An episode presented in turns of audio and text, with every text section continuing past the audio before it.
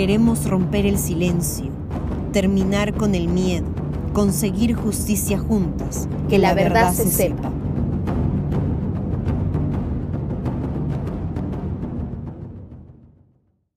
Yo estaba yendo por ahí, por el lado de la base, mi, mi vaquita se había ido por ahí.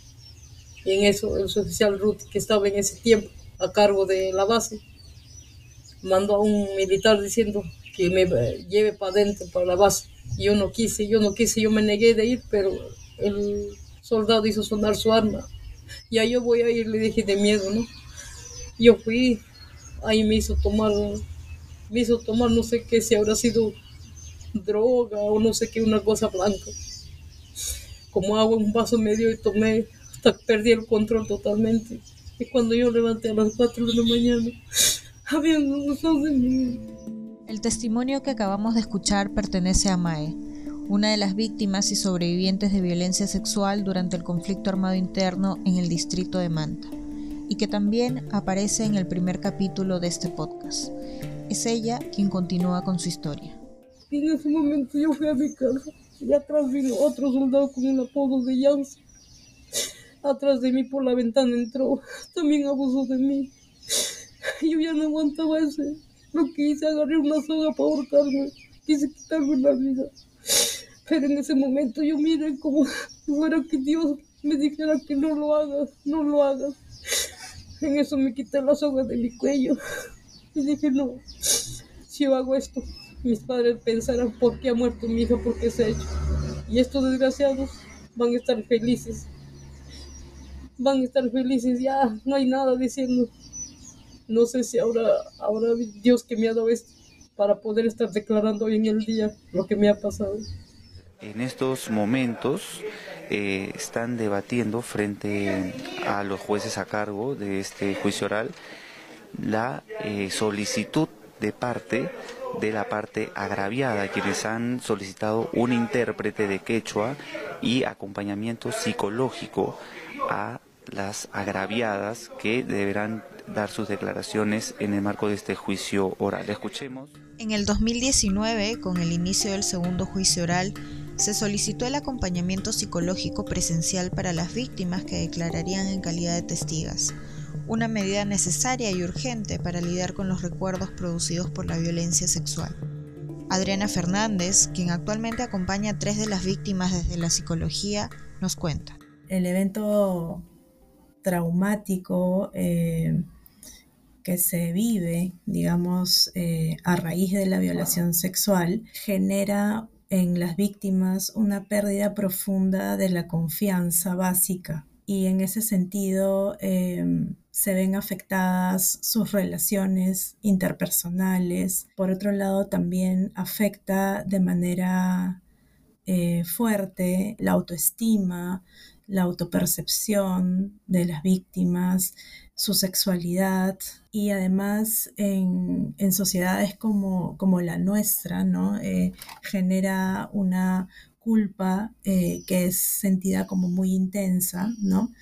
Y bastante, digamos, vergüenza también. Entonces, en esa línea hay varias afectaciones que se derivan del hecho violento, brusco, inesperado que es la, violación sexual, ¿no? Estas eh, consecuencias van a traer secuelas en la vida de las víctimas, en sus proyectos de vida, en lo que ellas puedan hacer y, ser posteriormente al hecho de violación sexual. Las mujeres mantinas eran apenas unas adolescentes cuando fueron violentadas. Sus edades variaban entre 14 y 16 años, una etapa de alta vulnerabilidad, además de ser campesinas y quechohablantes. Nosotros hemos vivido en carne porque todo el abuso, todo lo que nos ha hecho. Ellos se creían el dueño del pueblo. No habíamos a quien acudir a acusar, a quien poner una denuncia porque ellos eran del Estado. ¿Quién nos iba a hacer caso? Y era un menor de edad.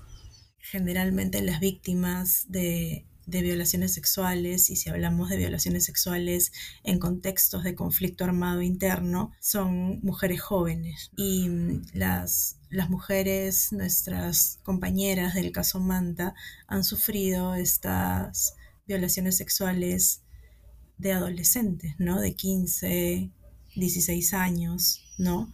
Y ahí hay un factor, digamos, de vulnerabilidad mayor en la línea de que eran todavía adolescentes que estaban desarrollando, eh, desarrollándose de manera en general y desarrollando también su, sexualidad, su, vida sexual, la cual se ve eh, bruscamente impactada con, con la violencia de la que han sido parte.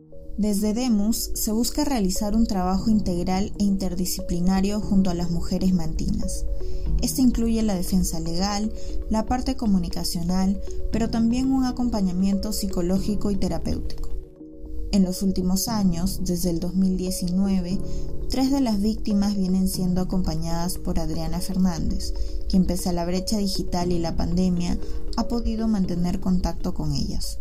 Yo me comunico con las señoras por lo menos una vez al mes, ahora en tiempos de pandemia por teléfono. Antes teníamos reuniones presenciales, eh, por lo menos también una vez al mes, en donde eh, conversábamos acerca del caso y de alguna u otra manera también hablábamos sobre sus expectativas y lo que ellas esperan eh, de la justicia peruana. ¿no? Actualmente ellas se encuentran bastante agobiadas, cansadas por la espera de una justicia que, que no llega.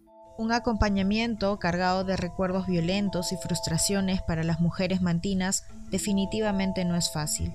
Revivir la violencia no solo depende de los recuerdos, también se vuelve parte de la maternidad forzada una lucha constante por procesar y transformar el dolor por justicia legal y en sus vidas.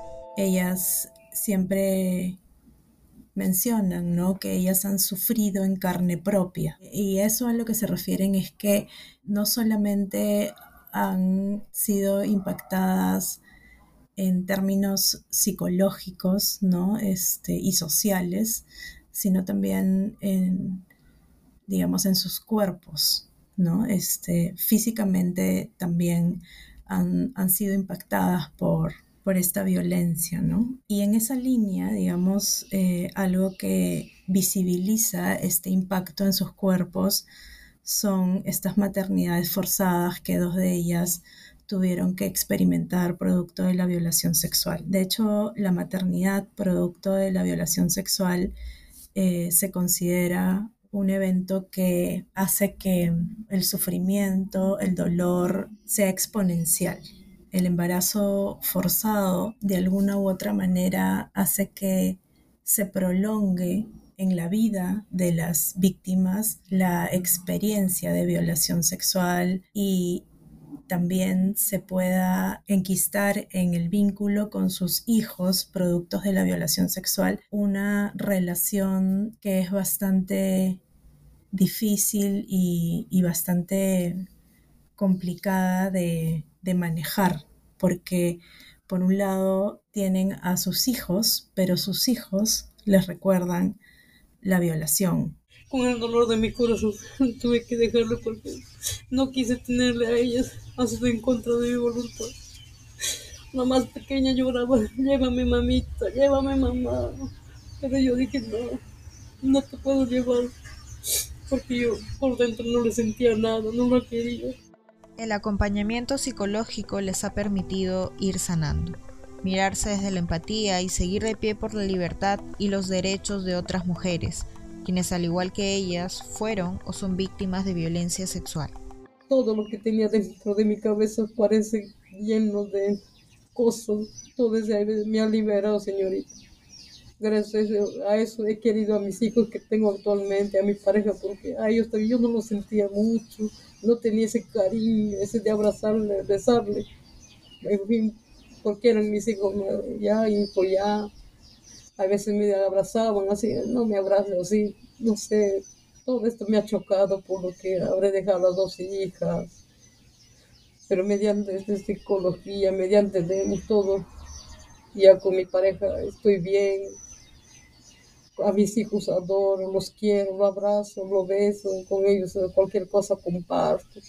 El acompañamiento psicológico es una oportunidad para reconstruir sus vidas. Y en paralelo al juicio, ¿no? Se trabaja con las señoras en espacios de reflexión individual, colectiva, en espacios terapéuticos que les permiten volver a mirar sus vidas con otros ojos y así poder sanar las heridas dejadas por la violación sexual. Definitivamente este ha sido un proceso que apuesta por la sanación, ¿no? Hay momentos de, marchas y contramarchas dentro del propio proceso, momentos en donde eh, nuestras patrocinadas se sienten, a partir del acompañamiento que se les da, empoderadas en su lucha por justicia y reparación, pero hay otros momentos en donde se ve que existe mucho dolor, mucho sufrimiento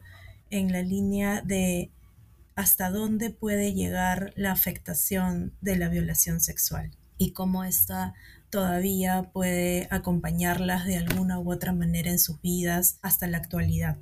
El daño ocasionado por la violencia sexual afecta la vida de las mujeres mantinas, sus vínculos con otras personas y su desarrollo en el espacio social.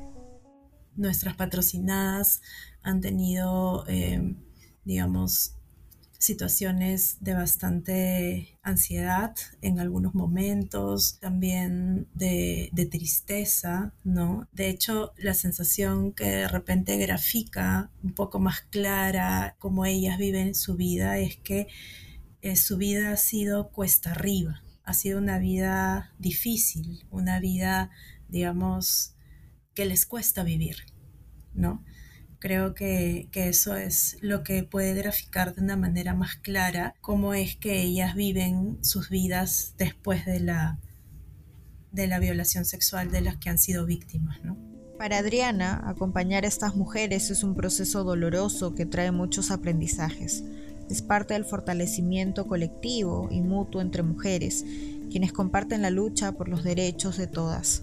Nos fortalecemos, aprendemos y y admiramos mucho eh, a estas mujeres valientes, luchadoras, que también nos dan un, ejemplo de, de lo que puede ser sobrevivir a la violencia, sobrevivir a la violación sexual, porque finalmente todas como mujeres, de alguna u otra manera, en alguna u otra situación, nos hemos sentido violentadas.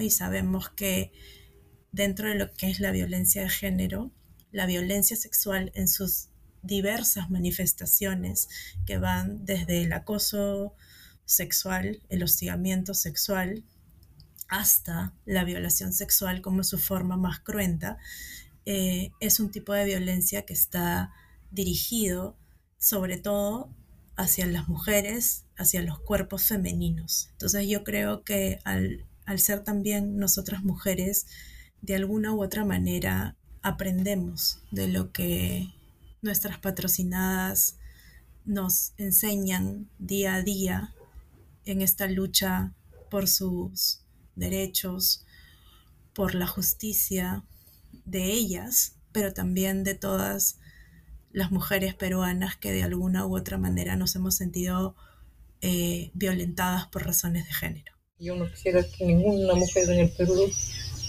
pase lo que hemos pasado, el sufrimiento, porque es bien doloroso. Por eso yo pido justicia por todo lo que hemos vivido, para nosotros y para todas las mujeres, a nivel mundial también, señorita. Ninguna mujer debe sufrir lo que hemos sufrido nosotros. Por eso es lo que yo hasta el último quisiera llegar. La violencia sexual marca un antes y un después en las víctimas. A casi 40 años, sus vidas solo podrán ser reparadas cuando su verdad sea escuchada y logren justicia. El audio que utilizamos al inicio de este episodio corresponde a TV Perú. Agradecemos a Mae por brindar su testimonio para este episodio y a Adriana Fernández, psicóloga feminista comunitaria, quien desde Demus acompaña a tres mujeres del caso Manta. Además de ser investigadora y docente en la Pontificia Universidad Católica del Perú. Este episodio fue realizado por Jocelyn Acosta y Carla Espinosa para Demos, Estudio para la Defensa de los Derechos de la Mujer. Puedes escucharnos en Spotify, YouTube o la plataforma de podcast que más prefieras. También nos puedes seguir en todas nuestras redes sociales como Demus Perú.